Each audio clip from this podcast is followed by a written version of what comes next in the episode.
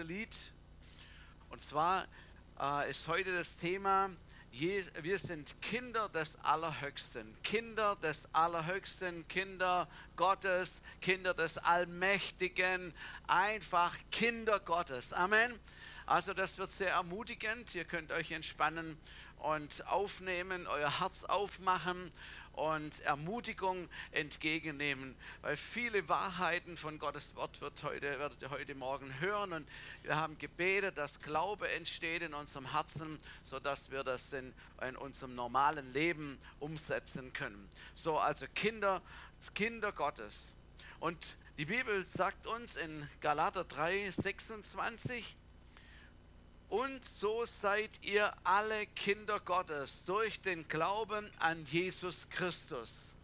Also man wird nicht automatisch Kind Gottes, das muss man dazu sagen, sondern durch den Glauben an Jesus Christus. Als wir eine bewusste Entscheidung für Jesus getroffen haben, als wir uns bekehrt haben, Vergebung unserer Schuld empfangen haben, da sind wir Kinder Gottes geworden.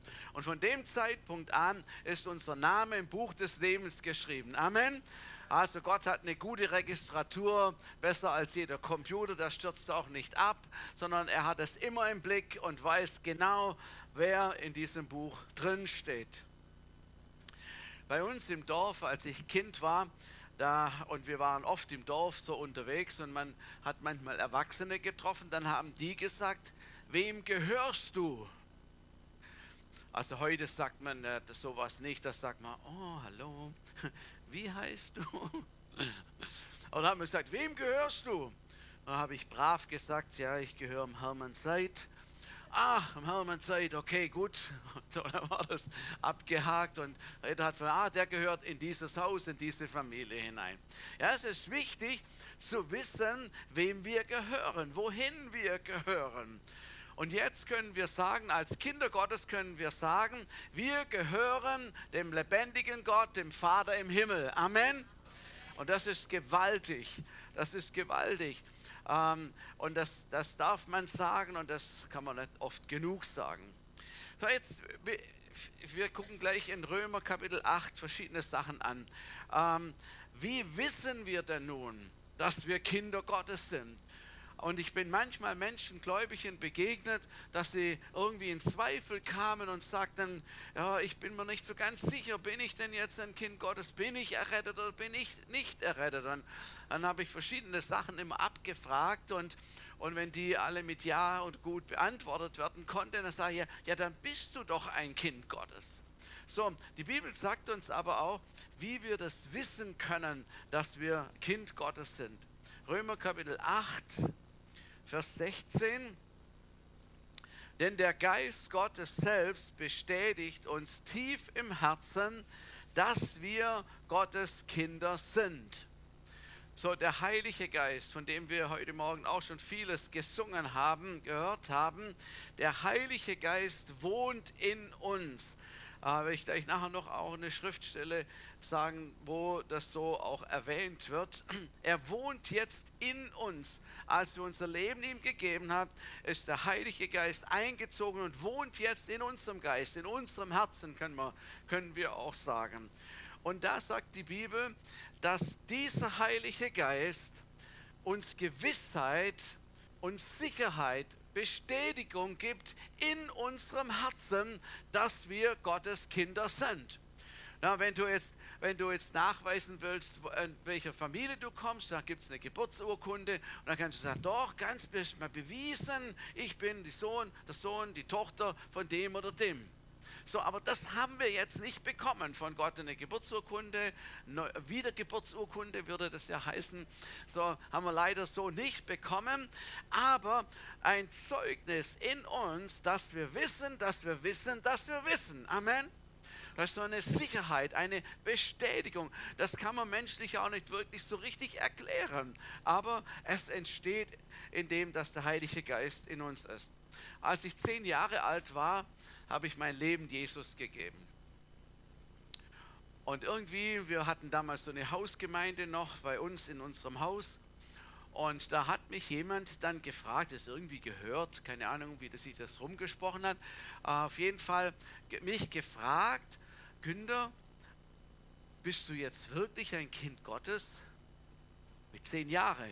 Und da bin ich ganz kurz ins Schleudern geraten und habe mich nochmal hinterfragt, habe ich nochmal durch, mal alles durchgegangen, was gewesen ist. Und habe ich gesagt, ja, ja, ich bin ein Kind Gottes. Ich habe das damals in mein Büchlein reingeschrieben. Heute habe ich mein Leben Jesus gegeben. Ich bin ein Kind Gottes. Halleluja. Das habe ich leider nicht mehr, aber weiß es ja trotzdem noch. Halleluja. Eine Sicherheit. Wir wissen es einfach. Halleluja. Kinder des Allerhöchsten. Und darauf dürfen wir stolz sein. Ja, das kann auch jeder wissen in unserem Umfeld. Also da müssen wir nicht hinterm Berg halten. Wir können sagen, dass wir Kinder Gottes sind. Ja, der, unser Vater ist der mächtigste im ganzen Universum. Das ist obergigantisch, das ist megamäßig. Was bedeutet das, Gottes Kind zu sein? Darauf möchte ich heute Morgen Wert legen. Was bedeutet es jetzt nun für unser Leben, dass wir Kind Gottes sind? Und Römer Kapitel 8 gibt uns viele Antworten darauf. Und da möchte ich mal ähm, anfangen schon mit dem Vers 1. Äh, Römer Kapitel 8, Vers 1 steht schon etwas, was es bedeutet, Kind Gottes zu sein. Also gibt es jetzt für die, die in Christus Jesus sind oder zu Jesus Christus gehören, keine Verurteilung mehr. Das ist ein gewaltiges Wort, weil verurteilt äh, heißt, also jemand hat sich etwas zu Schulden kommen lassen und er ist verurteilt worden, überführt und er wird jetzt bestraft, weil er Schuld auf sich geladen hat. Und jetzt sagt Paulus, für die, die in Christus Jesus sind, das sind die Kinder Gottes, äh, gibt es keine Verurteilung mehr. Und zwar deswegen, weil jemand anders bereits die Strafe auf sich genommen hat, nämlich Jesus Christus, und für uns bezahlt hat. So das, was wir hätten ableisten müssen und was wir eigentlich gar nicht hätten können. So deshalb gibt es keine Anklage. Kinder Gottes sind keine Angeklagten. Amen. Also angeklagt zu sein in jeder Form, leichte und schwere Form, ist wirklich nichts Schönes. Ähm, und Jesus hat uns davon freigemacht. Das bedeutet natürlich nicht, dass wir jetzt gar kein Geist, heiliges, geistliches Leben führen brauchen oder sollen, weil wir ja die Verurteilung weg ist oder so. Nein, im Gegenteil. Es ist etwas geschehen, nämlich eine Verbindung zu dem lebendigen Gott ist aufgekommen, ist entstanden und darauf ändert sich unser Leben sowieso. Also, Gottes Kinder sind gerecht gemacht worden. Dann geht es schon weiter in Vers 2. Denn die Macht oder das Gesetz des Geistes, der Leben gibt, hat dich durch Christus Jesus von der Macht des Gesetzes oder von der Macht oder dem Gesetz der Sünde befreit, die zum Tod führt. Also das, das wird immer stärker. Ähm, Gottes Kinder leben nicht mehr unter dem Gesetz der Sünde. Amen. Also ich, ich, bete, dass der Heilige Geist uns das wirklich begreiflich macht und wir es in unserem Herzen empfangen können, was das tatsächlich bedeutet. Und dass wir Glauben, dem Wort Gottes Glauben schenken. Also, wir sind befreit worden von der Macht oder von dem Gesetz und wir sind jetzt unter dem Gesetz oder unter der Macht des Geistes, des Heiligen Geistes, des Geistes Gottes. So das eine führt zum Tod, das andere führt zum Leben. Man hört doch immer wieder, und vielleicht haben wir das selber auch gesagt, ja, ich bin halt so und es war eben so schlimm und es ist eben so schlimm und ich muss eben so handeln und ich bin halt derjenige und so und dann äh, ich komme halt immer wieder im Fleisch, ich lebe halt manchmal im Fleisch, das ist halt so. Und da lehrt uns Paulus, dass wir umdenken sollen. Umdenken nämlich in den Dimensionen vom Wort Gottes. Jesus hat diese Macht durchbrochen am Kreuz. Also diese Macht, wo wir, wo wir immer denken, wir können nicht anders. Es ist einfach zwangsläufig so. So bin ich halt. Hat Jesus am Kreuz durchbrochen. Das ist wirklich gewaltig. Als Kinder Gottes haben wir unendlich viel gewonnen, empfangen. Es hat ein Machtwechsel stattgefunden. Die Bibel sagt sogar, dass, äh, dass vorher ohne Gott der Teufel der Vater ist. Und dann hat ein Machtwechsel stattgefunden. Es gibt ja, wir sind Kinder Gottes und dann ist er jetzt unser Vater. Sage ich gleich noch was dazu. In Römer Kapitel 8, Vers 4, ich lese es mal aus der ba äh, Basisbibel, da heißt es so, denn jetzt ist unser Leben nicht mehr von unserer irdischen Gesinnung, dem Fleisch bestimmt, sondern vom Geist Gottes. Und im Vers 9 steht es nochmal, aber ihr seid nicht mehr von eurer irdischen Gesinnung bestimmt, sondern vom Heiligen Geist denn der Geist Gottes wohnt in euch. Also es ist einfach, es ist einfach nichts mehr, wie es vorher war. Es ist einfach total anders, weil jetzt der Heilige Geist in uns wohnt und wir nicht mehr bestimmt werden weil, weil Jesus durch den Tod am Kreuz diese, diese Macht, dieser Hang, dieses Gesetz, wie es auch in der Bibel heißt, dieses Gesetz von Sünde durchbrochen hat und zerstört hat und etwas Neues geschaffen hat. Halleluja. Das sind einfach biblische Tatsachen.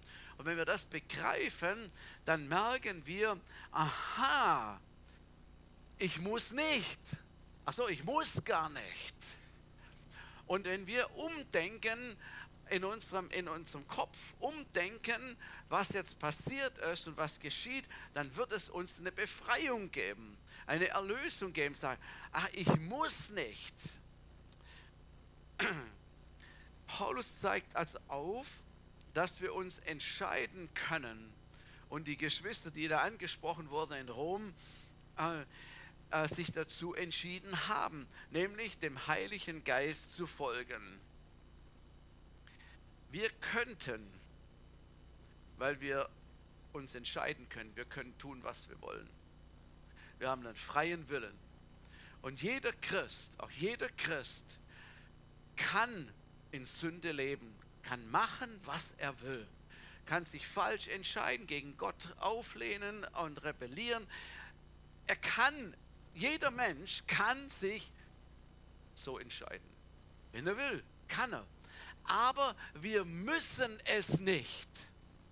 Versteht ihr? Wir müssen es nicht. Manchmal wird es so dargestellt und erleben wir es vielleicht so, dass es sagt, ja, ich konnte nicht anders, ich musste so, es war so, es war so stark.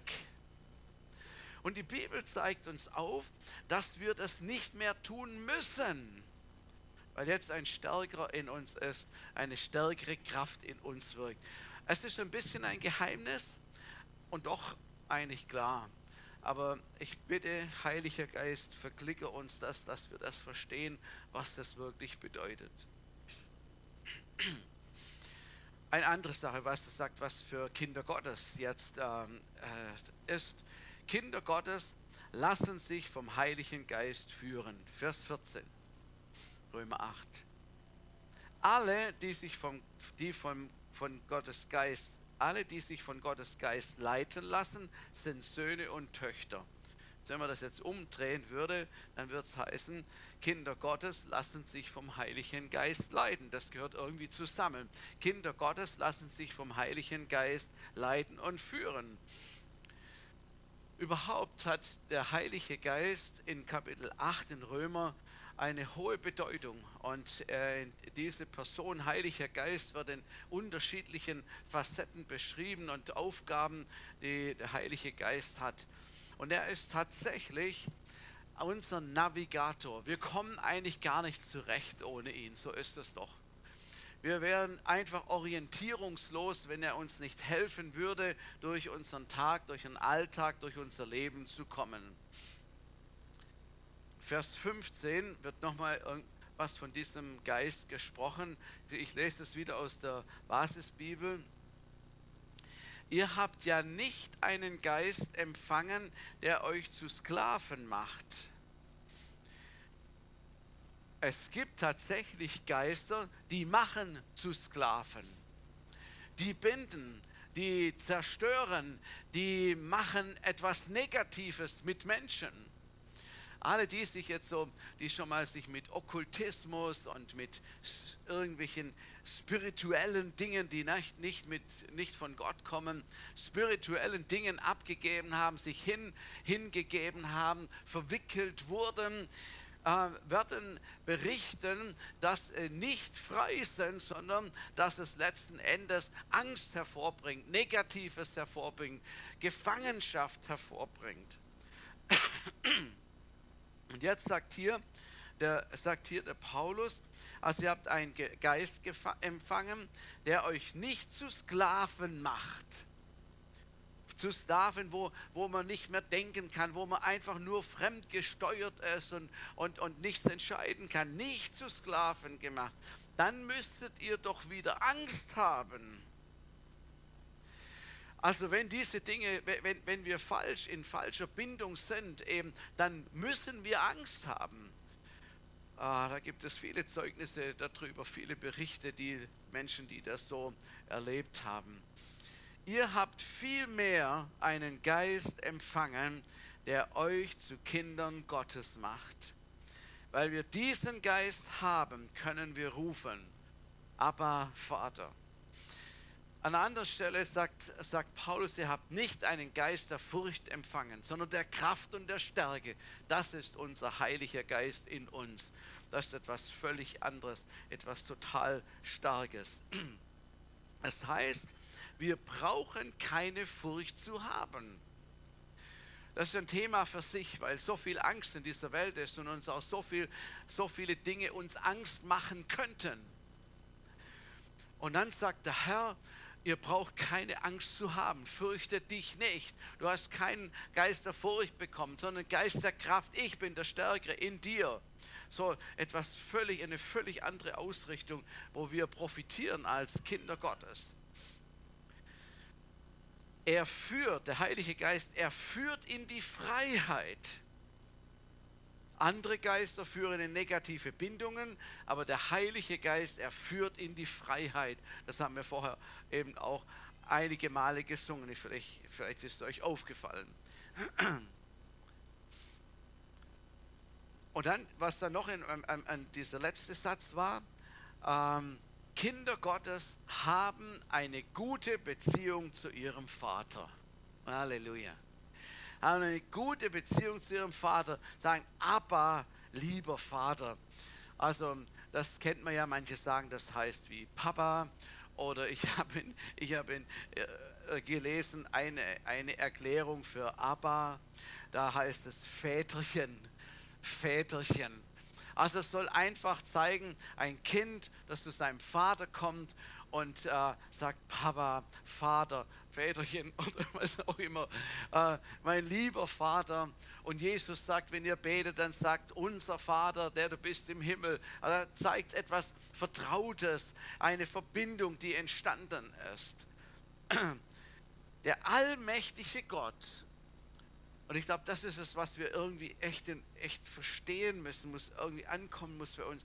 Der allmächtige Gott, der alles tun kann, dem Himmel und Erde gehören, der ist unser lieber Vater. Das ist doch der Hammer. Na, manche sind stolz drauf und sagen, ja, ich bin eine von zu, von und zu. oder ein adliches Geschlecht oder meine Eltern oder mein, äh, meine Verwandtschaft sind die und die, irgendwelche Adligen oder einen großen Fabrikant oder reiche Leute. Und Menschen sind stolz darauf irgendwie. Das könnte es ja auch sein, aber das ist etwas, das ist noch nichts zu dem, im Vergleich zu dem, was uns hier in der Bibel gesagt wird, nämlich, dass unser Vater im Himmel unser wirklicher Vater ist diese Erkenntnis, die macht einen doch ehrfurchtig. Also der dreimal heilige Gott, die höchste Autorität, ist doch mein Vater.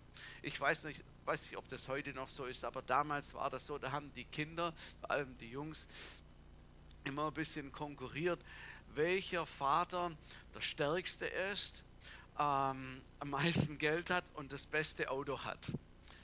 So, und ich, ich wollte eben da auch mit konkurrieren und auch mit und so. Jetzt mein Vater hat den VW Käfer.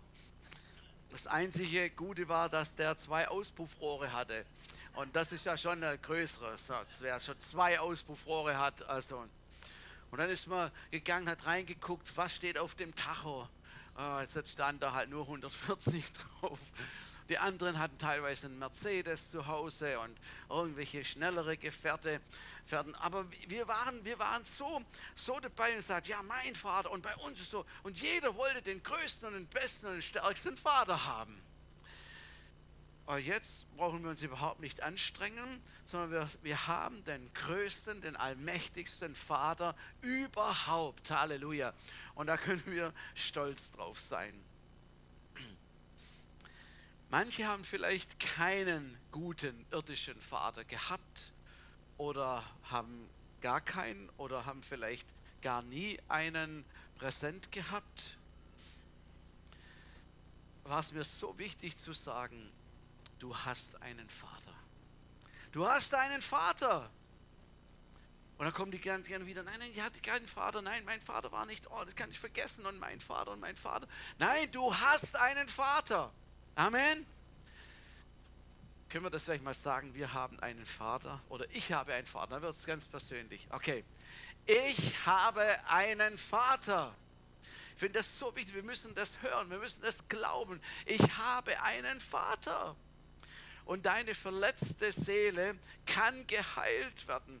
Du musst nicht dein Leben lang deinem irdischen Vater nachtrauern, sondern du hast Heilung, du bekommst Heilung, du hast einen liebenden Vater. Das sagt uns Gottes Wort. Halleluja.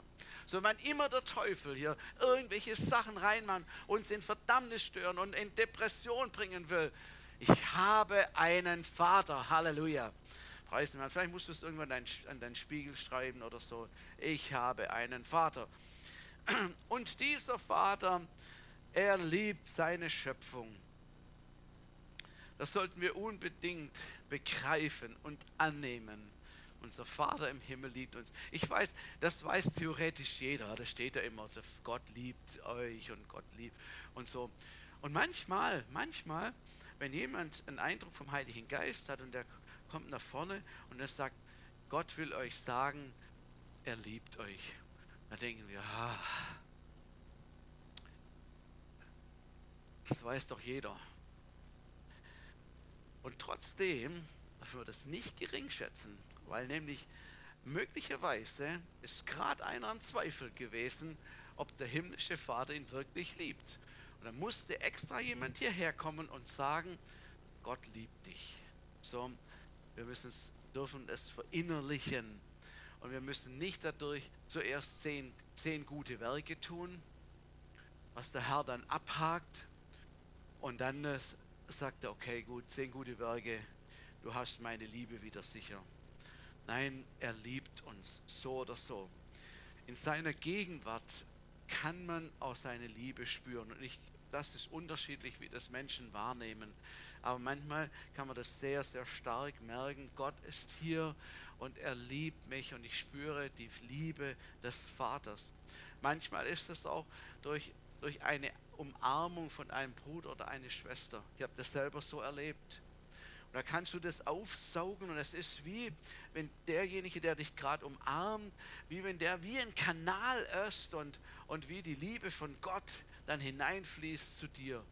Das darf man nicht unterschätzen. Das ist wirklich etwas Starkes und Gewaltiges.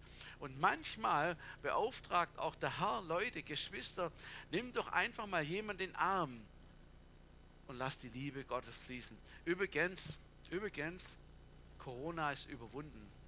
Hatten Sie jetzt in, in den Nachrichten gesagt, äh, Corona ist äh, überwunden. Vor zwei, also zwei Jahre lang ging das Ding. Vor zwei Jahren haben wir angefangen dafür zu beten und jede Woche und gebetet wegen Corona und haben gelitten und alles Mögliche. Corona äh, haben Gesundheitsminister ist überwunden. Wollen wir mal Gott einen Applaus dafür geben? Halleluja. Danke, Jesus. Halleluja. Preis sei Gott, weil das so ausgeschlichen ist, haben wir es gar nicht gemerkt. Gell? So, aber preis sei Gott, dass das überwunden ist. So, deswegen äh, kann man umarmen, die Liebe Gottes fließen lassen und den Tank auffüllen. Halleluja.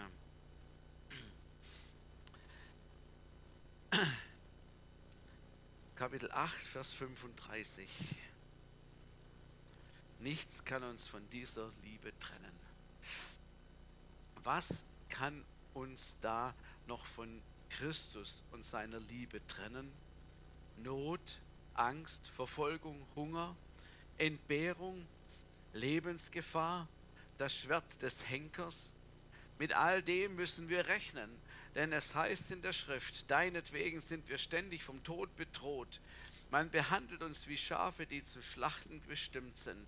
Und doch, in all dem tragen wir einen überwältigenden Sieg davon durch den, der uns so sehr geliebt hat. Ja, ich bin überzeugt, dass weder Tod noch Leben, weder Engel noch unsichtbare Mächte, weder Gegenwärtiges noch Zukünftiges, noch gottfeindliche Kräfte, weder Hohes noch Tiefes, noch sonst irgendetwas, das der Schöpf aus, aus der ganzen Schöpfung uns je von der Liebe Gottes trennen kann, die uns geschenkt ist in Jesus Christus, unserem Herrn. Halleluja. Das, das ist die Zusage von Gott. Nichts kann uns trennen von dieser Liebe. Und der Paulus hat sich wirklich Mühe gegeben, alles aufzuzählen, hochtief, alles, was ihm einfällt. Nichts kann uns von dieser Liebe trennen. Das ist so, so stark. Gott wird uns und alle Menschen immer lieben. Er hat es schon immer getan und er wird die Menschen immer lieben. Und wir als seine wirklichen Kinder, wir haben uns angedockt. Wir sind, wir, wir sind total in diesem Liebeskanal drin. Und nur wenn wir sagen würden, ich will mit dem nichts mehr zu tun haben, ich laufe davon und ich will dich nicht mehr, dann könnte dieser Liebesstrom sozusagen abgekappt werden, er kommt nicht mehr an. Gott wird trotzdem Menschen lieben, aber er kommt nicht mehr an. Aber sowas würde man ja nicht machen. Sie wird uns immer erreichen, unser Leben bestimmen und wir erleben seine Liebe. Halleluja. Aber da gibt es ein ganzes Heer von negativen Mächten und Kräften und Einflüssen, Verfolgungen, Schicksale des Lebens. Und die wollen uns von der Liebe Gottes wegnehmen, distanzieren, uns trennen und abschneiden. Aber es wird ihnen nicht gelingen. Halleluja ich bin so gut. Ich finde, wir haben echt den besten Vater. Weißt du, Gott sagt irgendein Wort und das passiert. Also das, das ist gigantisch. Halleluja. Die Liebe und die Zuwendung des Vaters ist da und sie bleibt. Noch etwas Starkes. Vers 31. Was können wir noch sagen? Paulus, was gibt es eigentlich noch zu sagen? Ja, es gibt noch was zu sagen. Was sollen wir eigentlich noch sagen, nachdem wir uns das alles vor Augen gehalten haben. Gott ist für uns. Wer kann dann gegen uns sein oder uns etwas anhaben? Das ist eine weitere Tatsache des Wortes Gottes, was für Kinder Gottes gilt. Für uns heißt es hier. Wenn jemand für ist oder wenn er für uns ist, dann ist er uns wohlgesonnen, das Beste für uns wollend, bewahrend, fördernd. Weißt du, wenn Menschen für dich sind, das ist was Wunderschönes. Wenn Menschen für dich sind, das Erheben in deinem Team oder in deiner Arbeit, in, in dem, wo du zusammenarbeitest oder dein Arbeitgeber oder in dem Umfeld, wo du gerade dich befindest, wenn da die Menschen für dich sind, das ist was Wunderbares, was Wirkliches, was wirklich Schönes, was man dann erleben kann. Genauso in der Gemeinde, wenn Menschen für dich sind, ist wirklich etwas total Schönes. Wenn du weißt, dass der andere für dich ist und dein Bestes möchte, und dich, dann wird er dich nicht fallen lassen. Du kannst dich vertrauen. Du kannst auf ihn vertrauen. Und auch wenn man mal unterschiedlicher Meinung ist, dann ist das nicht zerstören, sondern weil die Grundlage des Angenommenseins vorhanden ist. Und das ist total gut, das kann man voneinander profitieren. Wie viel mehr, wenn Gott, unser Vater im Himmel, sagt, er ist für uns. er, er ist für dich. Singen wir so ein Lied, wo es immer heißt, genau das Segenslied, er ist für dich, er ist für dich, er ist für dich. So oft, dass es wirklich irgendwie vom Kopf ins Herz reinfällt. Aha, er ist für mich. Halleluja, er ist für mich. Er will unser Bestes. Je, nach, je, nachdem, was für eine Vergangenheit wir haben, vielleicht was für ein Elternhaus wir haben, äh, ist es manchmal so, dass man denkt, Gott, der Vater, er wartet nur, bis irgendeiner einen Fehler macht, um uns zu bestrafen. Aber so ist er nicht. Er ist für uns. Er ist für uns, er ist für uns. Und dann im Vers danach heißt es auch so, er ist, er ist so sehr für uns, hat alles für uns getan, hat seinen Sohn für uns gegeben, um uns mit ihm alles zu schenken. Ey, das ist ein guter Vater. Er ist sehr freigebig. Und dem gehört auch alles. Also er hat genug, er ist niemals am Limit. Halleluja. Was soll der schon ausrichten, nämlich der irgendwie gegen uns ist? Also es wird Menschen geben, es wird Sachen geben, die gegen uns sind. So, das, hat, das ist die Wahrheit. Aber im Vergleich zu dem, dass Gott für uns ist, fällt es nicht ins Gewicht. Das will Paulus hier sagen. Schau mal, wenn du zum Beispiel irgendwie vielleicht eine Genehmigung brauchst oder irgendwas und du gehst da zum Sachbearbeiter und er sagt, nein, das geht nicht.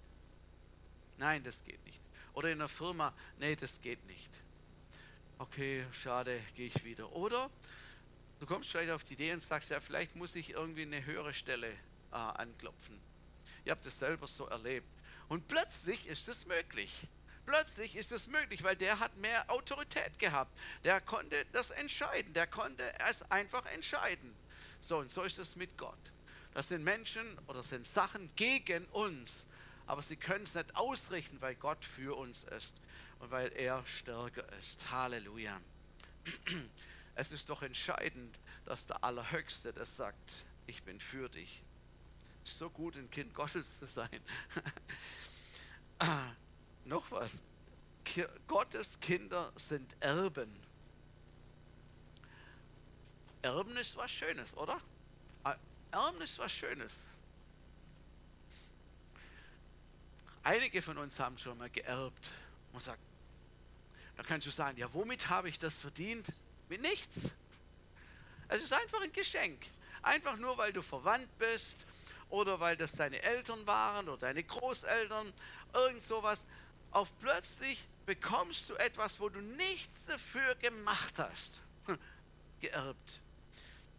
Ich hatte eine, eine Tante und diese Tante, die war nicht verheiratet und, ähm, und als die gestorben ist, dann hat sie äh, ihre Hinterlassenschaft also wurde dann halt äh, vererbt. Und irgendwie dann äh, kamen wir auch an die Reihe, also ich. Und plötzlich hieß es, kommt der Nachricht und so, dass wir etwas geerbt haben. Oh, das ist ein schönes Gefühl und da kommen allerhand Gedanken, oh, was kann man da machen und, und wie wird es und so und so schön und Halleluja. Und ich war tief dankbar dafür, äh, dass wir da was bekommen. Dadurch konnten wir das Häuschen kaufen, wo wir jetzt sind, muss man einfach mal so sagen. Ähm, Halleluja, geerbt, ohne irgendetwas dazu zu tun. Vers 17. Und als seine Kinder sind auch wir Miterben an seinem Reichtum.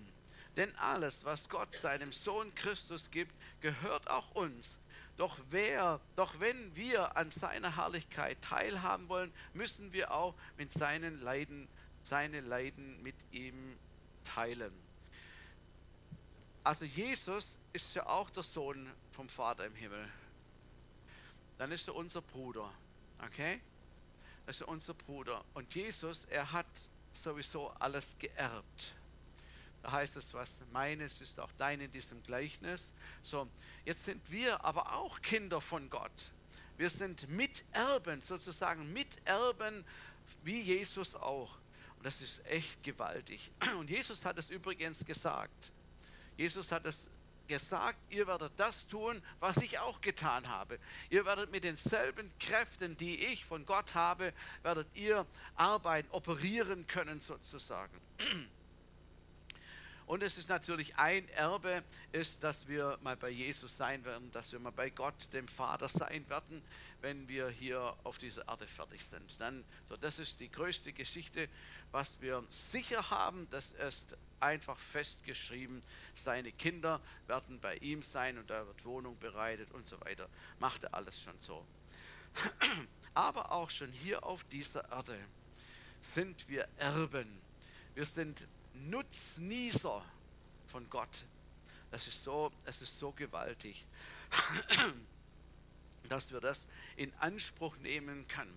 Manchmal verhalten wir uns, als Kinder Gottes verhalten wir uns, als hätten wir einen Vater, das wäre ein armer Schlucker. Wie sagt man das in Hochdeutsch? Also einfach einer, der nichts hat, ständig an seinem Limit ist und uns nicht helfen kann. So ist es manchmal, dass wir uns verhalten. Aber das brauchen wir nicht, weil unser Vater im Himmel überreich ist an allem, was wir auf dieser Erde brauchen. Und er hat uns gesegnet, er hat uns Kraft und Autorität vererbt durch Jesus Christus. Wir haben den Namen Jesus oder wir können im Namen Jesus etwas sagen. Wir können im Namen Jesus agieren oder im Namen Gottes. Wir sind nämlich seine Kinder, wir sind autorisiert. Prokura irgendwie einfach eine Unterschrift drauf, dass er mit uns ist, dass er für uns ist. Und Jesus hat gesagt, tut meine Werke. Nein, er hat gesagt, ihr werdet meine Werke tun. Und größere, weil es einfach viel, viel mehr Leute seid und es viel mehr Möglichkeiten gibt. Manche Leute haben Angst vor allem Möglichen, was kommen wird, obwohl Gott gesagt hat, er ist mit uns. Manche haben Angst, was alles kommen wird und was menschlich alles gerechtfertigt, obwohl der Herr sagt, er ist unser Schutz und er ist unsere Bewahrung und er ist unser Versorger in all dem. Wirklich in viele Sachen, wenn ich zurückschaue, wo ich mir Sorgen gemacht habe, habe ich mir gedacht, das hätte ich mir jetzt auch sparen können, weil Gott sich dann trotzdem drum gekümmert hat. Und dann hat man sich gequält und es hin und her bewegt aber Gott hat es nie aus seinem Blick äh, verloren gehabt. Er war immer für uns und war immer mit uns.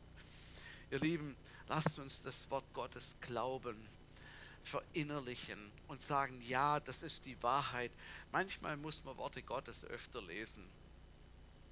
Ähm, das ist übrigens auch der Grund, warum dass wir Choruse immer, also öfter singen. weil, weil weil die meisten Leute erst nach dem dritten Mal aus realisieren, was sie gesungen haben. Und dann vielleicht danach fällt es wirklich ins Herz hinein und sagt, ah, er ist für mich. Halleluja, er ist für mich. Kinder Gottes sind privilegiert. Da können wir eigentlich gut und gern fröhlich sein, oder? Im Grunde schon, also wenn man es genau überlegt könnte man schon auch fröhlich sein, weil wir echt privilegiert sind. Und wir müssen nicht alles hinnehmen, was in diesem Leben auf uns zukommt, sondern wir können dem entgegen, entgegentreten. Und ich glaube, manchmal muss, oder so, muss mal auch ein Vater, ein Mann im Haus, ein Vater seine Autorität im Namen Jesus geltend machen und hinstehen und sagen, im Namen Jesus, jetzt ist aber Schluss mit dieser Krankheit und mit dieser Depression, mit, mit weiß ich, was alles kommt, mit dieser Not im Namen Jesus oft machen das die Frauen, weil die haben es irgendwie schneller, manchmal schneller drauf irgendwie dran gedacht. Aber ich glaube, dass das eine Aufgabe von uns Väter ist, von uns, von uns Männer äh, in unseren Haushalten zu stehen und zu sagen, im Namen Jesus. Und da, wo keiner ist, macht es die Frau. Halleluja. Da hat genau die gleiche Autorität. Preis sei Gott. Freiheit der Kinder Gottes. Das steht auch im Römer, im Römer 8 noch. Das ist diese geschenkte Kindgottesschaft oder Gotteskindschaft, in der zu leben bedeutet, Freiheit zu haben. Freiheit der Kinder Gottes. Freiheit, den Herrn zu loben und zu preisen und zu sagen, schau mal, die Bibel sagt, werdet wie die Kinder.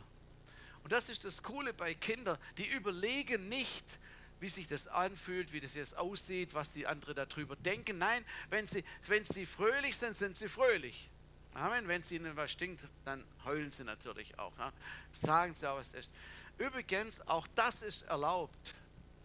Auch das ist erlaubt. Das ist auch die Freiheit der Kinder Gottes. Wenn du berührt bist in deinem Herzen, dann lass die Tränen fließen. Amen. Das ist überhaupt gar keine Schande, sondern das ist gut. Es ist gut. Und wenn du traurig bist und gerade in dieser Phase bist und so gerade also auf dem Weg dahin wieder zu merken, dass Gott dein Vater dich trösten und dir helfen kann, dann lass die Tränen fließen in Jesu Namen. Halleluja. Aber auch wenn du fröhlich bist, dann sei fröhlich. Halleluja. Dann, dann, dann, dann ist auch erlaubt, gewünscht, das zu tun, was wir singen. Wir freuen uns in Gott. Auch das ist, das ist wirklich eine Freiheit, auch die der Herr uns geben will. Die Freiheit der Kinder Gottes. Zu jauchzen, zu all die Dinge zu tun, uns führen zu lassen. Freiheit, einander zu dienen.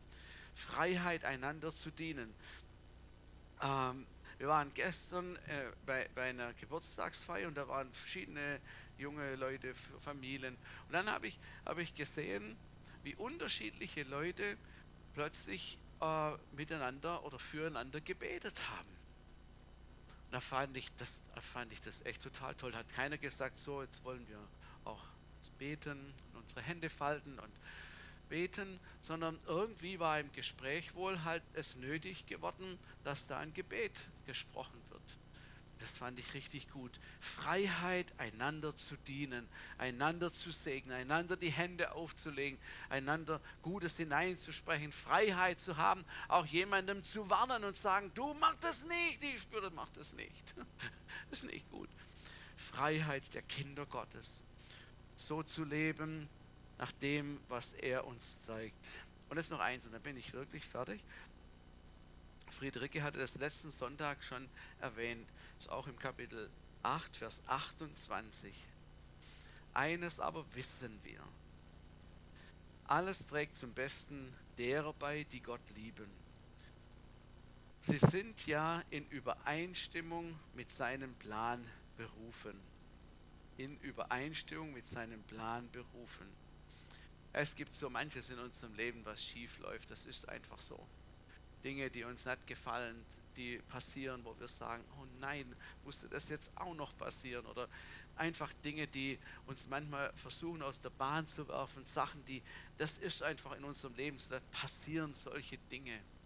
Und jetzt sagt der Vater, der Vater im Himmel, er kriegt es trotzdem wieder hin auch wenn irgendwas schiefgelaufen ist, auch wenn wir es versemmelt haben, wenn wir es irgendwie vergeigt haben, wenn wir daneben waren und da gab es, weiß ich, was für, ähm, für Folgeerscheinungen dadurch, die negativ waren, dann der Vater im Himmel kriegt es wieder hin.